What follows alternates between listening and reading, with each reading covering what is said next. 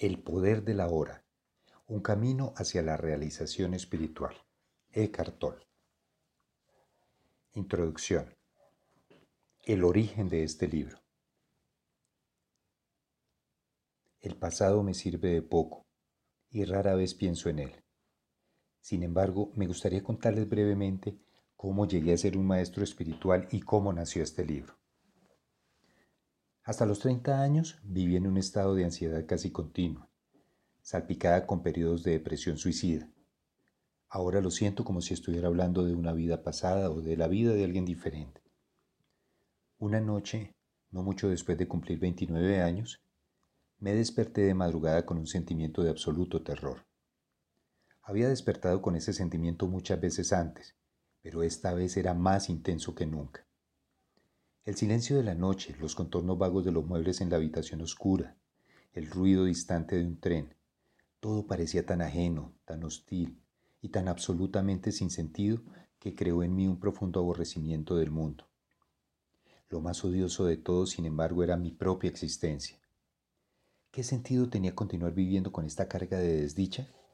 ¿Por qué seguir con esta lucha continua? Podía sentir un profundo anhelo de aniquilación, de inexistencia, que se estaba volviendo mucho más fuerte que el deseo instintivo de continuar viviendo. No puedo seguir viviendo conmigo mismo. Este era el pensamiento que se repetía continuamente en mi mente. Entonces, súbitamente me hice consciente de cuán peculiar era este pensamiento. ¿Soy uno o dos? Si no puedo vivir conmigo mismo, debe haber dos, el yo y el mí mismo, con el que yo no puedo vivir. Quizá pensé, solo uno de los dos es real.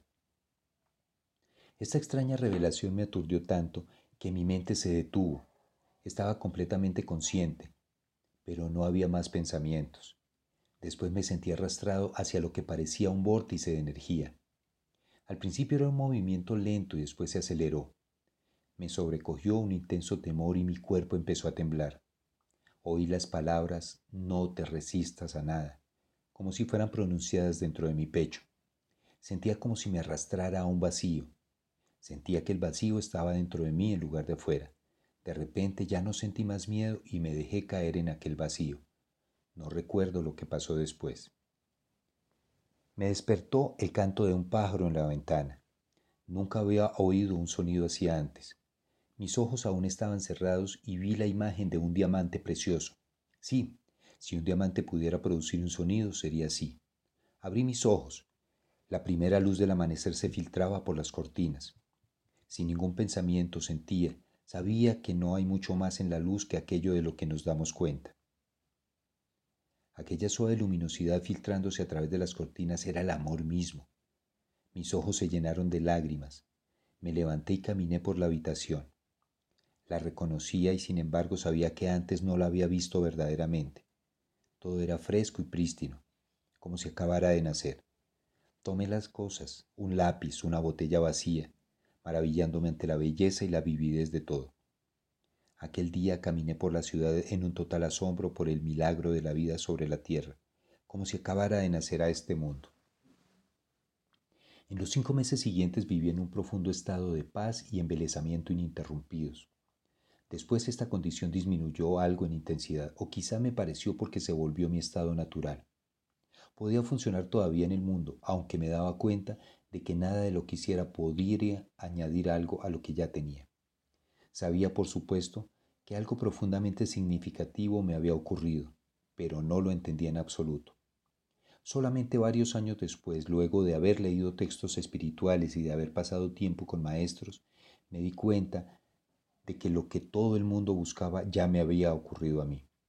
Comprendí que la intensa presión del sufrimiento, Aquella noche debió haber forzado a mi conciencia a retirarse de su identificación con aquel ser infeliz y profundamente temeroso, identificación que es en últimas una ficción de la mente.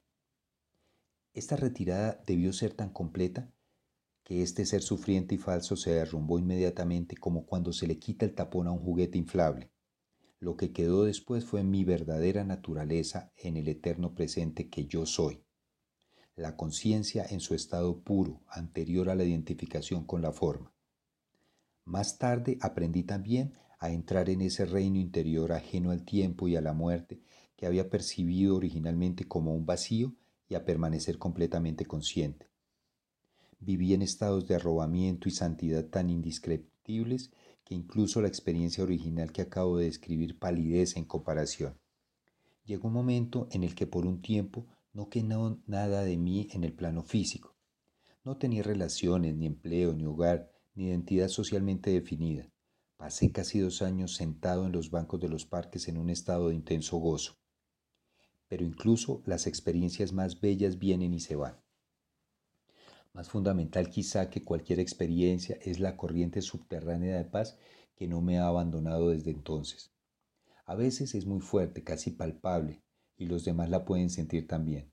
En otras ocasiones está en alguna parte en el fondo como en una melodía distante. Después la gente venía ocasionalmente a mí y me decía, quiero lo que usted tiene, puede dármelo o mostrarme cómo lograrlo, y yo decía, usted ya lo tiene, solo que no puede sentirlo porque su mente hace demasiado ruido. Esta respuesta creció después hasta convertirse en el libro que usted está escuchando. Sin darme cuenta, tenía una identidad externa de nuevo. Me había convertido en un maestro espiritual.